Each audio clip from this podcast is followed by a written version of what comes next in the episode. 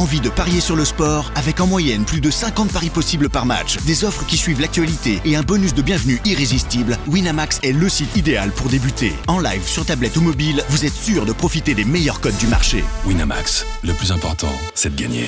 Les jeux d'argent et de hasard peuvent être dangereux. Perte d'argent, conflits familiaux, addiction. Retrouvez nos conseils sur joueurs-info-service.fr et au 09 74 75 13 13. Appel non surtaxé. Do you want to be a fighter? RMC. There's only one Fury. Fighters Club. I'd like to take this chance to apologize to absolutely nobody. Alexandre Herbinet. I am the greatest. Bonjour à toutes, bonjour à tous et bienvenue au 122e numéro du RMC Fighter Club, un RMC Fighter Club consacré à l'UFC 279 de ce week-end à Las Vegas, qui a tourné un peu au fiasco, mais on va vous raconter tout ça. Avec moi pour en parler aujourd'hui, mon compère du RMC Fighter Club, Box MMA, il est toujours avec moi, monsieur Jonathan Macardy, bonjour. Salut tout le monde Cela devait être un choc entre le nouveau phénomène et la légende sur le départ. Cela finit par tourner au fiasco avec une pesée ratée de près de 4 kilos pour Ramzat Chimaev qui avait fait parler de lui plus tôt dans la semaine en déclenchant une bagarre générale en coulisses qui a obligé l'UFC à annuler sa traditionnelle conférence de presse. L'UFC a dû changer tous ses plans pour son 279 ce samedi soir à Las Vegas. Exit Chimaev contre Ned Diaz et bienvenue à un duel d'anciens entre Diaz et Tony Ferguson et à un choc entre Kevin Holland et le Suédois d'origine tchétchène. Quelles leçons tirées de ce week-end chamboulé? Le RMC Fighter Club débrief l'UFC 279. Et on débriefera le Ramzat Chimaev Net Diaz de ce week-end, Oh là là. l'UFC 279. Chimaev Diaz, dans la nuit de samedi à dimanche en direct. Vous désirez? Je vais me peser. 178 and a half, the official weight for Hamzat Chimaev. Oh non, trop gros. Tu fais exprès ou quoi? How did you miss weight by that much? They, they stop that shit. I don't know. I want to more continue that shit. Hey, this is Chechen motherfucker. Shut up, guys. Et voici Hamzat Chimaev, l'homme qui a plombé cette carte complètement. Welcome to Las Vegas, Nevada, where the headlines have come fast and furious here in advance of UFC 279. We got three new matchups. Et qui oblige l'UFC à remanier complètement la carte. Et là, c'est mieux. Et là, c'est mieux pour lui. Là, il est mieux placé, Chimaev.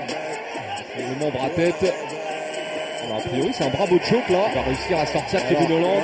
Et non, Holland, j'ai l'impression que- Il a préparé sa vraie étape, voilà. Ça a été expéditif.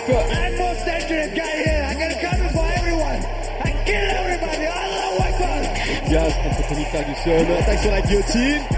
Est-ce qu'il va pouvoir finaliser Il a tapé Il a fait taper Tony Il Ferguson, Tony Ferguson avec un bras. avec un bras. Incroyable Diaz. I want to get out of the UFC for a minute and uh, show all these UFC fighters how to uh, take over and uh, own up another sport how you're supposed to do it. Pull over that ass too fat.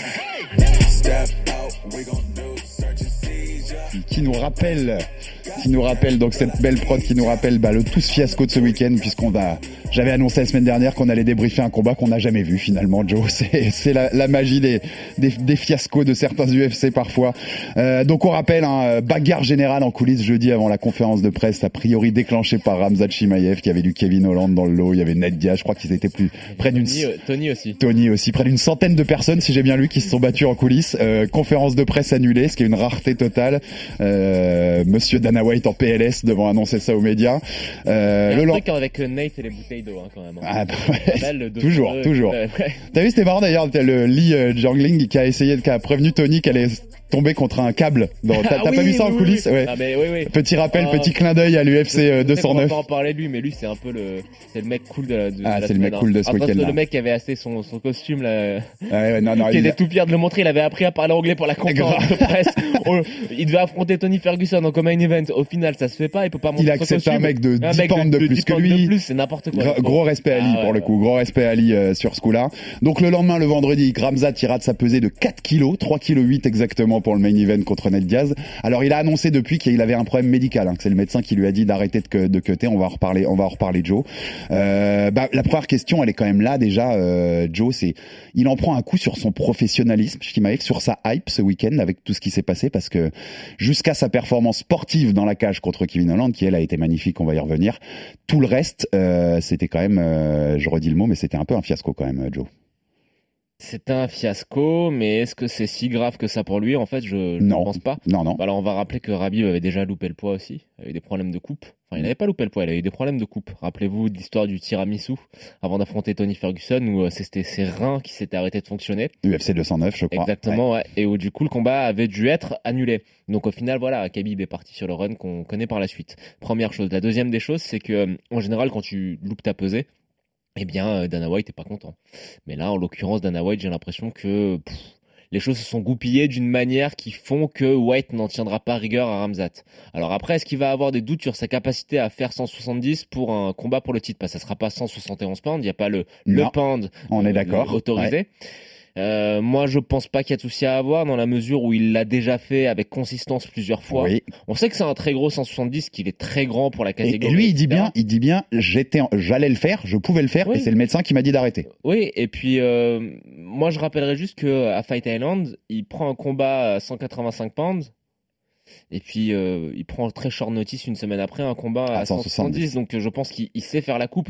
Après on sait pas ce qui s'est passé avec les commissions athlétiques. Ouais. Euh, moi la conclusion que j'en tire de tout ça c'est que si les commissions athlétiques commencent à agir de manière un petit peu intelligente en essayant d'empêcher les, les combattants de faire toutes ces coupes totalement délirantes, euh, ça peut peut-être mettre mal. le sport sur la, une bonne voie. Ouais, je suis d'accord. Les, les, les catégories de poids existent pour une raison, il n'y a pas de souci, mais ça serait bien que les combattants combattent de- de- à un poids qui se rapproche un petit peu plus de leur poids naturel. On, on en a souvent, on en a déjà parlé ici, bien entendu. Est-ce qu'il y a aussi, est-ce qu'on se dit, parce que tu as raison, ils vont quand même avoir la crainte maintenant, parce que même s'il l'a fait de façon consistante, est-ce que si on le met dans un title shot, eh ben, est-ce qu'il fait cette, euh, est-ce qu'il fait ses poids, ses, ses poids welter, est-ce qu'il y arrive? Euh, Il n'y a pas de raison de le mettre que en. Si toi, si toi t'es Dana White, Joe, tu le mets, tu, tu demandes à Kamzat d'aller plutôt en moyen, d'aller en 84 kilos Non. pour éviter les que- risques ou pas? euh, Non, parce qu'en 84 kilos. Oui, en 84 kilos, vu comment la, la catégorie est structurée, il peut aussi aller chercher une ceinture très Mhm. rapidement. Mais écoute, dans tous les cas, euh, si je suis Dana White, j'ai aucun souci à le mettre sur un combat pour le titre à 170 pour deux raisons. La première, c'est que je trouve qu'il a bien joué au final le fait d'être sifflé, etc. Il a euh, pris à bras le corps ce rôle de méchant. Il prend son personnage. Il hein. le prend, Il voilà. prend, euh, ouais. Écoute, hein, et puis euh, le tout, c'est de laisser personne insensible. C'est de, c'est que les Mm. gens veulent te, te voir combattre, que ce soit pour perdre ou pour gagner. Ça, c'est Floyd Mayweather qui a, qui a appris cette leçon à tout le monde. Et du coup, je trouve qu'il a bien joué son rôle et que malgré tout, il a deux choses, c'est que Yvan. Les gens ne sont pas insensibles à lui. Il a un très gros, euh, très gros, fo- très gros, très grosse masse de followers, très grosse audience. Et dans la cage, euh, pff, par contre, c'est normal. Ah bah là, dans la cage, on va euh, y revenir. Mais t'as raison, c'est un point que je voulais. Je vais, je vais accélérer. C'était un peu plus tard dans le conduit, mais ça, c'est, un- je trouve qu'il a ce week-end, il a aussi voilà embrassé ce rôle de méchant. Ouais, et comme on sait, voilà qu'à l'UFC, il faut des personnages, il faut des rôles parce que c'est, c'est ce qui est vendeur aussi. Hein. Connor nous l'a démontré pendant des années. Euh, et ben, il a pris ce rôle et je pense qu'il va continuer de le prendre en fait. Alors que dans la vie de tous les jours, hein, on, a- on en a fait. Moi, je sais, euh, j'ai interrogé deux de ses partenaires euh, d'entraînement français. Axel pareil. Sola et Liane Boifia euh, avant, avant l'événement de ce week-end qui nous disent combien il est gentil, combien il est marrant dans la vie de tous les jours. C'est surtout pas un méchant, mais je crois qu'il l'a embrassé ce, ce rôle et que ça va lui Mais servir je- plus tard pour être plus vendeur en Je sais fait. pas si c'est. Alors il y a deux choses. Le rôle c'est euh, à la pesée et tout, mais je pense qu'en fait il est bipolaire. Côté- C'est-à-dire qu'il y a le côté le mec dans la vie de tous les jours qui est normal, et puis après dès qu'il y a un peu l'odeur du sang qui s'approche, je pense qu'il devient il, redevient, il redevient. Borse, il revient Ouais, le loup, c'est il ça, devient le loup. Il se transforme à la pleine lune, etc. Quoi. Mais euh, ouais, non, mais ça me fait un peu penser à ça. Et alors, est-ce que tu, tu vas, parce qu'on l'a vu passer quand il, il s'est passé tout ça sur les réseaux sociaux, les, toujours les gens qui délirent un peu, est-ce que tu penses qu'il y a une seule chance, même une petite infime chance, que tout ça ait été, euh, on va dire, organisé par l'UFC pour faire un peu parce qu'on sait que ce, ce pay-per-view il manquait de hype. Il y avait que un gros combat en gros euh, au programme qui, qui, qui plaisait aux gens ce Shimaev Diaz non moi je- moi j'y crois Ah. pas une seconde hein. j'y crois pas une pas seconde une mais seconde, tu vois il y a eu beaucoup de gens qui se sont dit mais attends en fait c'est parfait quoi Mm. on a Ferguson Diaz le duel d'anciens on a Shimaev non, Hollande est-ce qu'ils auraient pu arranger ça? Non, on n'y croit je pas pense Joe pas qu'il l'ait prévu en amont plutôt que ce qui a été annoncé, dans la mesure où tous les combattants se pèsent le mardi, Oui. etc. qu'ils aient ça en solution de secours je c'est veux ça que tu bien, veux dire je veux bien y croire. Après que la carte ait été faite de manière à ce que euh, s'il y a un problème, si Tony glisse sur un câble ou euh, si euh, Nate ou un ne fait pas le poids, je pense que c'est bien qu'il y ait plusieurs combattants qui soient Possibilité, dans les mêmes ouais. Mais euh, non, sinon c'est pas orchestré. Après, je rappellerai juste une chose, moi qui suis le fan numéro un de Nate Diaz en France. Rappelez-vous, hein, la manière dont si ça cache, ça pesait aussi contre Rafael Dos Anjos. Mhm. Comme quoi, tu vois, euh, tu Ouais, peux revenir de tout ça. hein. Je suis d'accord, totalement d'accord. On voulait, euh, on accueille aussi, hein, on, dit, on fait un petit clin d'œil puisqu'on est aussi en direct sur Twitch comme ça assez régulièrement Ah oui. maintenant. Donc on fait un petit clin d'œil à tous les gens du chat. N'hésitez pas si vous avez des questions. Bah, c'est euh, notamment il y avait quelqu'un qui nous parlait de c'est full mise en scène cette UFC, donc Mais c'est pour non. ça que j'y répondais aussi. Mais voilà, n'hésitez pas, euh, nos amis de Twitch, si vous avez des questions, on est là avec Joe pour y répondre, bien entendu. Euh, avant de passer aux deux combats qu'on a eu finalement, par rapport aux qu'on n'a pas eu, euh, bah, je voulais faire un petit peu nos, anciens Joe avec des petits retours historiques sur des fiascos dans l'histoire de l'UFC. Il y a le numéro 1. Alors, on l'a cité tout à l'heure, donc je le cite tout de suite. UFC 209, ça doit être Tony Ferguson contre Rabib Nurmagomedov. Ça doit être à ce moment-là, je crois, la quatrième ou cinquième fois qu'ils doivent s'affronter, quelque chose comme ça. Et donc, on- le combat s'écroule la veille à la pesée, puisque, et, et puisque qui est Rabib dramatique, c'est que. est envoyé à l'hôpital. Rabib, Ça, hein, ouais, on est d'accord. Parce hein. qu'il a mangé un tiramisu. Ouais, ça, c'est la légende. Je sais pas si c'est vrai. On, on saura jamais, la légende est belle. Voilà. La, la légende Tony l'appelle euh, tiramisu, tiramisu Tuesday. Euh, non, en fait, le truc, c'est que il y avait un autre combat qui était alléchant, c'était Wonderboy Woodley la revanche après Ouais. le match nul au Madison Square Garden, qui avait été un sacré combat. Ouais. C'était un- une sieste en fait. C'est horrible. Ce combat-là, par rapport au premier, il est horrible. l'histoire, Ouais, je suis tout à fait d'accord. Tu vois, Namayunas Esparza La même. Ouais, ouais, Un exactement. pareil, hein. Genre de rematch où tu vraiment tu t'embêtes quoi. Euh, autre que j'ai noté dans mes petits fiascos possibles, parce que celui-là il est haut placé, UFC 151. C'est le plus gros. Le plus Oui, gros. l'UFC 151, c'est le plus gros, totalement. Ça devait être John Jones, Dan Anderson, main event pour la ceinture des, des lourds légers, des, des light heavyweight.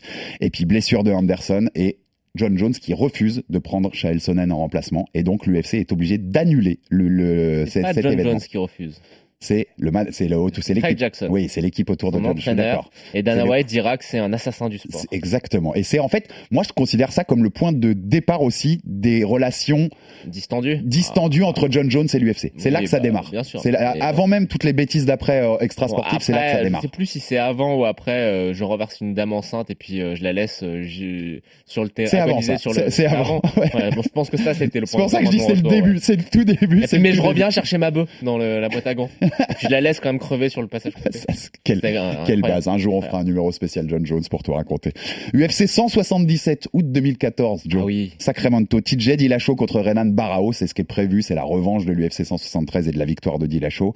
Les Euh, deux pharmacies. Exactement, les deux pharmacies ambulantes. Barao qui est envoyé à l'hôpital, problème de cutting une nouvelle fois, euh, juste avant l'événement, est remplacé par un nouveau venu à l'UFC, Joe Soto, si tu te souviens bien. Premier combat à l'UFC, il se retrouve en main event d'un numéroté contre Dillashaw.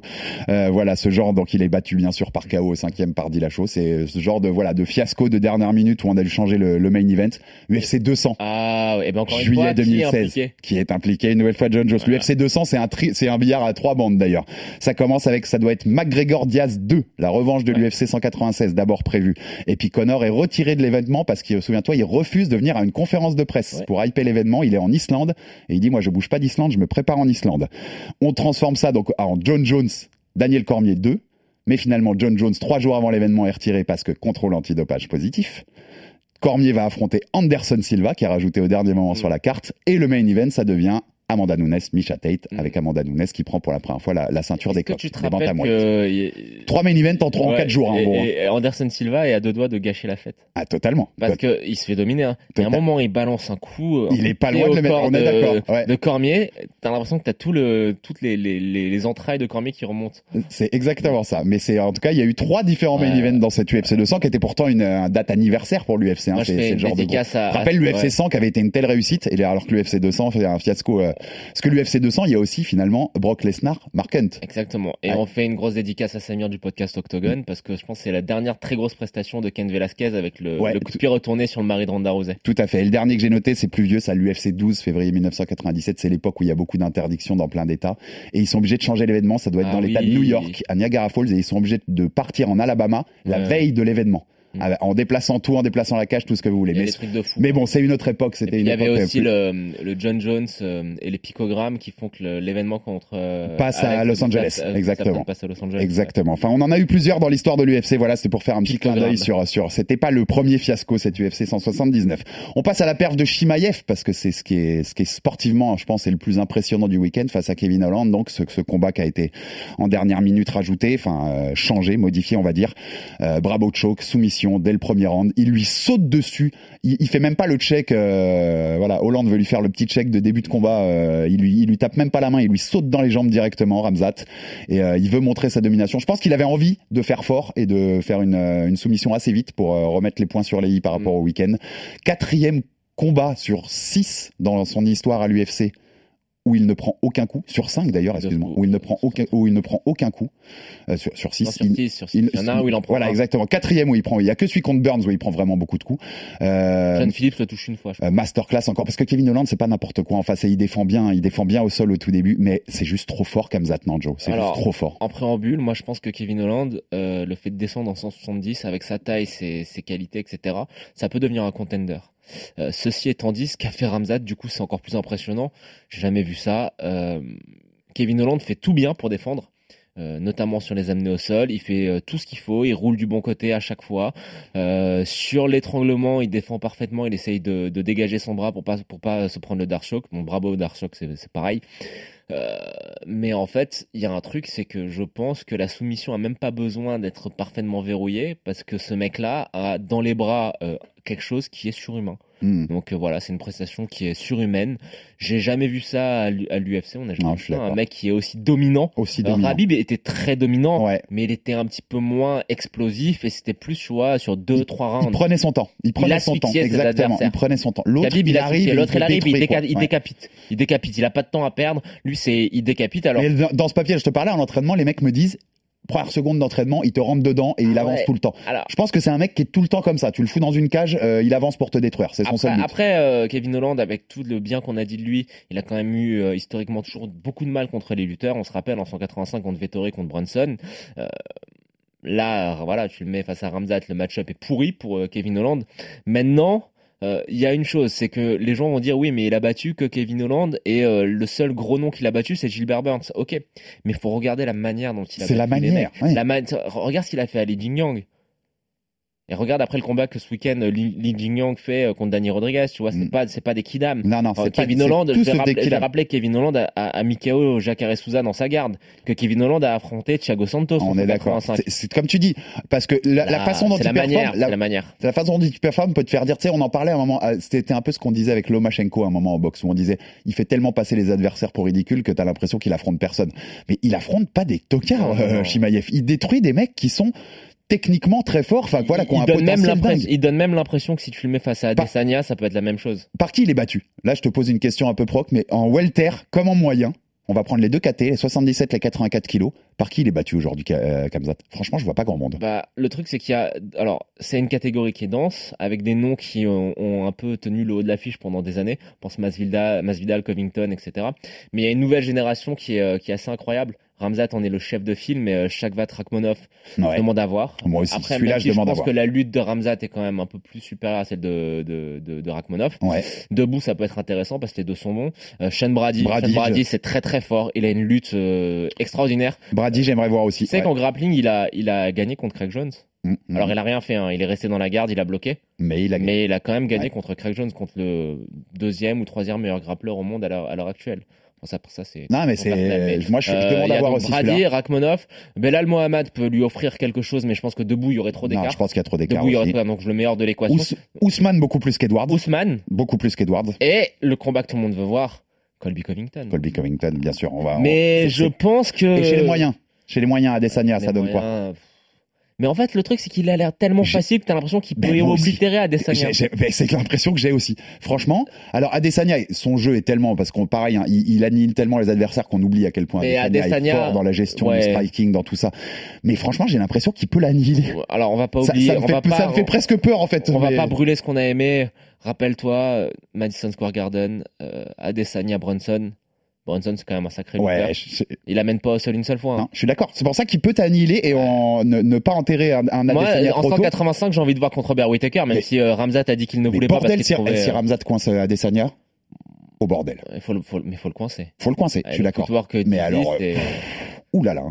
ça peut vraiment faire mal. Après, le truc, c'est que euh, vraiment, euh, Whittaker, euh, Ramzat, ça donne envie. Hein.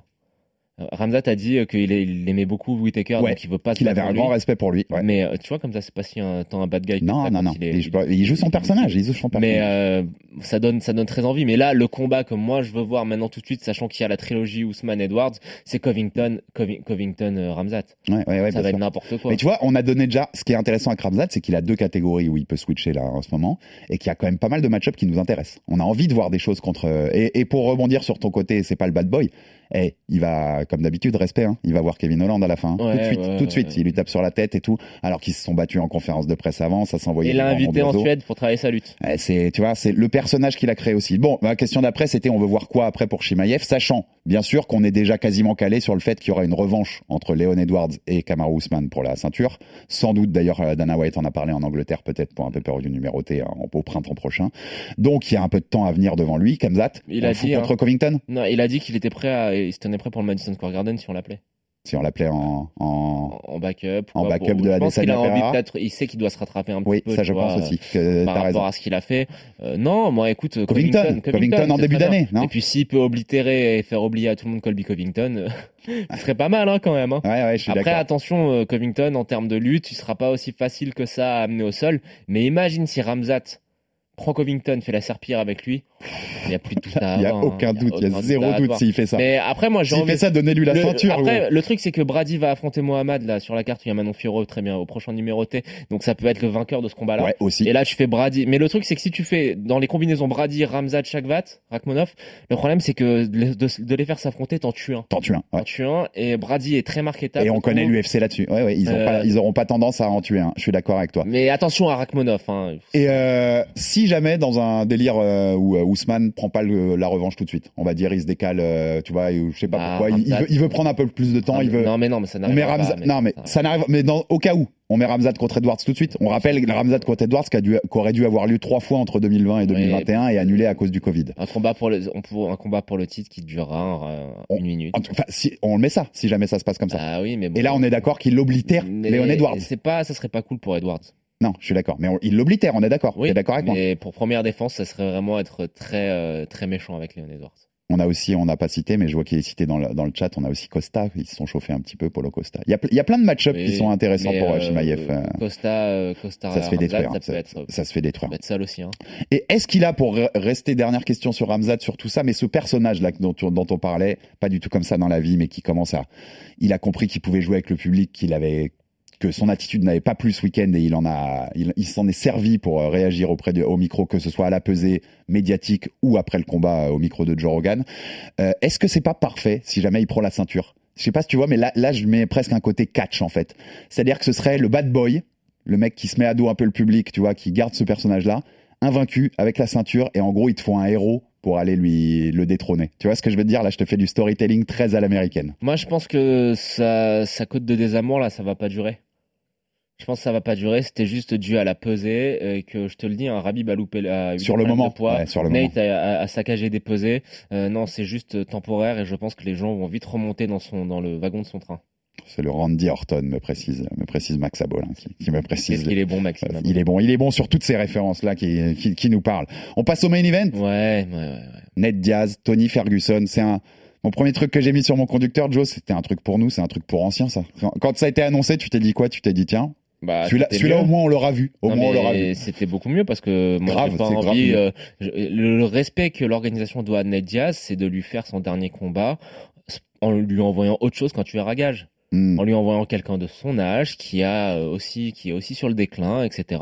Ce combat c'était très bien. Tony c'est quelqu'un qui est très respecté. Nate l'a dit, il a affronté euh, un- une royauté, euh, une tête une tête couronnée des, des arts martiaux mixtes. Euh, c'était un super combat sur le papier. Après en termes de ce qu'on a vu dans la cage, bon bah les deux ça faisait un combat entre deux vieux. Ouais, c'est exactement ça. malheureusement ça. Même si Nate euh, a jamais été rapide et puis c'est plus Tony qui a donné cette impression là et ça se termine comme ça devait se terminer avec Nate qui soumet Ton- Tony parce que moi je persiste, dire, je persiste à dire que à n'importe quel moment de leur carrière, même quand Tony est sur cette série de 12 victoires, Nate aurait soumis Tony.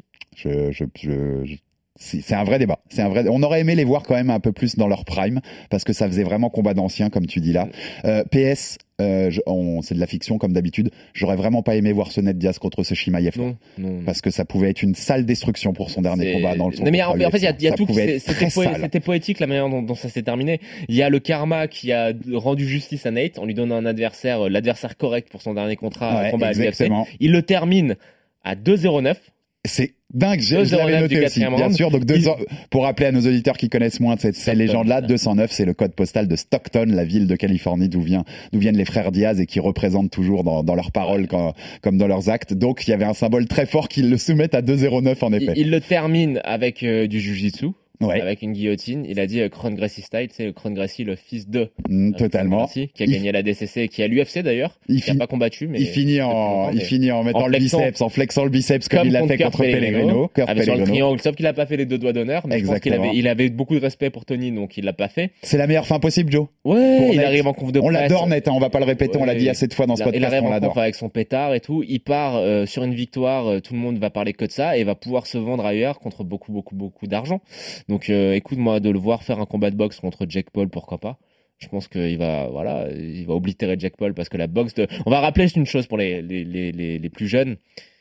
Les frères Diaz ont été des sparring partners d'André Ward Mm, tout à en fait. boxe anglaise. Tout à fait. Donc ça veut quand même dire quelque chose sur leur niveau. Et il sera donc pour compléter ça, il sera, il l'a dit déjà, en bordering pour Anderson Silva contre Jack Paul, le YouTuber. Anderson Silva, l'ancienne légende, le champion, l'historique champion des moyens de l'UFC, le Brésilien, qui sera donc 29 octobre ou 28, je crois, Ouais. face à Jack Paul, le Ouais, YouTuber. Et Ned Diaz sera en bordering. Je peux te dire que ça sent le call-out quand même pour le vainqueur, hein, notamment oui, si c'est Jack Paul. Est-ce qu'on, moi c'est ma question sur la suite pour Diaz, on le revoit, Joe, un jour à l'UFC, Diaz ou pas? Ou c'était vraiment sa Je dernière là pense qu'il y a euh, qu'il y aura la trilogie avec Conor McGregor, qu'il y a trop, il y aura trop d'argent sur la table. Moi c'est le seul combat où je le vois revenir. Et à un moment donné, ça sera le seul combat euh, légitime pour Conor. Mm. Tu sais, qu'il soit, qu'il y ait un intérêt médiatique, un intérêt sportif.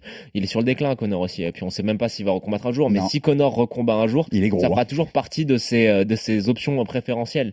Donc euh, je pense qu'on le verra et que ça sera un truc euh, que encore une fois Nate et Conor seront parce qu'on dit beaucoup que Conor a changé la face du MMA, mais je pense que Nate aussi. Il participe, il participe Et, euh, grandement. Je suis d'accord. Nate participe, euh, voilà, et grâce à Conor. Oui, mais grâce Nate, à il Connor, participe. mais il participe Mais à je cette légende. pense, je pense que les deux vont innover et que ça sera peut-être le premier combat UFC qui sera en copromotion avec euh, Mac, McLean Premier combat UFC hors UFC et, entre guillemets. Voilà, Ouais. avec la, la promo que Nate Diaz va monter. Et je pense que Nate Diaz re-signera pour un combat et tout. Il va, il va encore, il va encore innover quoi. Ce combat, mais ça, je suis, et moi je l'ai, Nate n'est pas un needle mover. Tu te rappelles de ça? Tout à fait, mais maintenant il est un needle mover, clairement. Euh, donc il est un vendeur, on va dire, de pay-per-view, entre guillemets. On a noté ce week-end aussi donc, que Connor a rendu hommage à Nate sur les réseaux sociaux et a dit il y aura cette troisième, cette trilogie, on la fera un jour ou l'autre. Euh, Nate a répondu au micro d'ESPN en disant bien sûr que j'en ai envie, j'en ai toujours eu envie de cette trilogie. Donc je pense aussi moi qu'on le- les reverra tous les deux dans l'octogone de l'UFC, peut-être en copromotion comme tu dis, mais je pense que l'UFC participera à ce combat-là, que ce sera pas hors UFC totalement, qu'il y aura les lettres UFC sur le, la- dans la cage quand ils combattent. McLife et euh, Nick Diaz Army Promotion. Et puis le reste de la boxe, il a dit euh, qu'il allait montrer aux C-listers, il a dit qu'il allait montrer aux combattants de seconde zone comment on conquiert un autre sport. Donc on va voir ce qu'il va faire dans des combats d'exhibition en boxe. Mais Nate, il a un nom, il vend, euh, ça marchera en boxe. Mm. hein. Contre, Oui, un Jack Paul, alors, contre un Jack Paul, ça vend, oui, euh, après, Joe. Surtout, eh, si Jack Paul éteint Anderson Non, Silva. ne dis pas ça. Non, je sais, je dis pas ça parce que ça me fait halluciner rien que d'en parler, rien que d'évoquer cette possibilité. Mais si ça se passe, euh, le Paul contre Ned Diaz, il vend, Mm. il vend derrière. oublié que Andy il a, il a battu Julio César, César Chavez Jr. C'est vrai, c'est vrai, c'est vrai quand même. Mm. Et euh, j'avais, moi j'avais peur, j'avais une crainte quand même après ce main event parce que je- une fois que ça a été changé, je me suis dit que Nate allait battre Tony et je me suis pas une crainte, je me suis dit qu'on allait peut-être se marrer parce que Tony euh, Nate au micro après sa victoire, je me suis dit qu'il allait déchirer tout le monde, qu'il allait déchirer l'UFC. Et en fait, ben voilà, il a rendu hommage à l'UFC, à tout ce qu'avaient fait les frères Fertitta et, euh, et Dana White pour lui comme pour les autres. Euh, derrière, bah, Dana White lui a rendu hommage en conf en disant que c'était sa maison, que l'UFC serait toujours la maison de Ned Diaz et que voilà, en gros, il serait toujours le bienvenu. Et bah c'était cool, enfin c'était cool que ça se sépare en bon terme. Je sais pas ce que t'en Il as a, pensé. dit, il a dit c'est une relation. côté sensible, c'est il a dit c'est une relation d'amour et haine. Voilà. Mais en gros, il a pas remercié l'UFC pour euh, pour beaucoup de choses. Il a remercié pour la plateforme. Tu vois la nuance? Il le remercie pour la plateforme qui est offerte pour s'exprimer. Et bon, voilà, on sait que les rapports sont très conflictuels. Euh, il s'est quand même pris en photo en train de pisser devant les bureaux de Dana White. hein, Oui, a non, mais c'est- ça. Je t'aime, moi- je t'aime moi non plus, clairement. Et puis on verra si le combat, le résultat défini- définitif du combat, on va l'attendre. hein. En tout cas, hommage parce qu'on est des deux amoureux, je sais, Ouais. de Ned Diaz, donc hommage à tout ce qu'a fait Mais Ned Diaz à l'UFC. Le, résultat définitif du combat, on va attendre un petit peu. On va attendre les. Voir que les, les analyses d'urine reviennent. Laisse tranquille, laisse S'il n'y a tranquille. pas, s'il y a pas euh, 3 grammes de THC dans chaque, Laisse, laisse tranquille nos chaque anciens. coup d'urine. En tout cas, gros hommage, ouais, c'était un, c'est un de nos combattants, je sais, je parle au nom de Joe aussi, mais c'est un combattant qu'on a adoré et qu'on adore toujours, donc euh, respect à, à Ned Diaz. Comme ça, toi, ton un moment, un seul moment que tu retiens, ton moment préféré, j'avoue, moi, Pellegrino, avec le, le flex et les deux doigts d'honneur, euh, ça restera, ça restera au-dessus. Et McGregor, hein, parce qu'il a tellement choqué le monde ce jour-là. Tu garderais quoi? Tu garderais quoi en L'étranglement de Connor. Parce qu'il choque le monde. C'est euh, c'est le l'UFC 196 pour moi, son moment. Ouais, moi j'étais fan de lui déjà avant. En fait, moi j'étais pas fan de lui, j'étais fan de son frère, de Nick. Ouais. Mais euh, Ce jour-là, il choque et, le et pour moi, c'était euh, Ney, c'était le petit frère de Nick. Et il y a tout, il y a la manière dont il le fait, Voilà. il y a le micro après, il y a le euh, I'm not surprised, uh, mo- motherfucker, c'est, il y a tout dans ce, dans cette C'est le moment où il devient autre chose que le petit frère de Et Nick. performance qui commence en décembre d'avant, hein, après Michael Johnson, Ouais. quand il prend le micro chez Fox et qu'il dit It's for everything you, you are stealing everything I work for, motherfucker. Et enfin, cette, cette euh, promo est incroyable. Un mot juste sur Tony, ça fait mal au cœur, Tony Ferguson à la fin. Ces spinning back fist là, ces, ces coups de poing retournés, il, il- c'était lent. C'était. Moi, je vais pas m'étendre là-dessus. Il faut arrêter, on est d'accord. On veut plus le revoir dans l'octogone. De toute façon, on dit, quand on dit ça, ça veut dire qu'on le reverra au Barnacle. Il finira par faire des combats comme Mike Oui, Perry. le, euh, le voilà, problème, c'est qu'il a, 40 c'est- le ans. problème, c'est qu'il a dit qu'il il était en pleine progression. Donc, euh, Mais plus jamais dans l'octogone, on est d'accord? bah non, mais au- comment l'UFC le coupe Ok, on est, on, on est bien, on est bien C'est d'accord. cinquième défaite d'affilée, euh, ça va. On- Quoi. On est bien d'accord. Et le prochain rendez-vous, prochain rendez-vous en pay-per-view de l'UFC, on le note déjà parce qu'on vous en parlera beaucoup d'ici là. 22 octobre, UFC 280 à Abu Dhabi, une carte fabuleuse, peut-être une des plus belles cartes de l'histoire. Oliver Makachev pour la ceinture des légers, Sterling Dillashaw pour la ceinture des coqs, Yann O'Malley, Gamrod Dariush, Muhammad Brady et Cocorico puisqu'on a appris ces derniers jours que c'est Manon Fioro contre Kathleen Choukagian qui ouvrira le main event. Ce sera le premier combat de la carte principale, enfin le, le- la main card. Donc euh, petit Cocorico à Manon qui, qui sera en mondovision. Le monde du MMA aurait les yeux tournés sur cette carte et on va en reparler d'ici là. Ça va être Yes. euh, ça va être assez fabuleux. Merci Joe pour ce petit Merci, débrief. C'était cool. Alex. Merci Euh, au Twitcher et à tout le monde. Abonnez-vous sur toutes les plateformes pour ne pas rater un seul numéro du Fighter Club. On a été très UFC, très MMA ces derniers temps, Joe. C'est normal. Il paraît qu'on va changer la. voulait ça. Mais on va se là. retrouver très vite dans quelques jours pour un numéro de boxe, puisqu'il y a un gros combat Canelo Golovkin qui arrive dès samedi prochain. Merci à tous et à très vite pour un nouveau numéro du RMC Fighter Club. RMC, Fighters Club.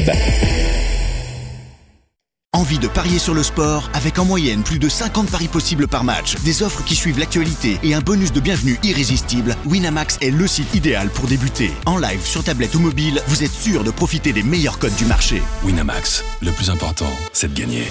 Les jeux d'argent et de hasard peuvent être dangereux. Perte d'argent, conflits familiaux, addiction. Retrouvez nos conseils sur joueurs-info-service.fr et au 09 74 75 13 13. Appel non surtaxé.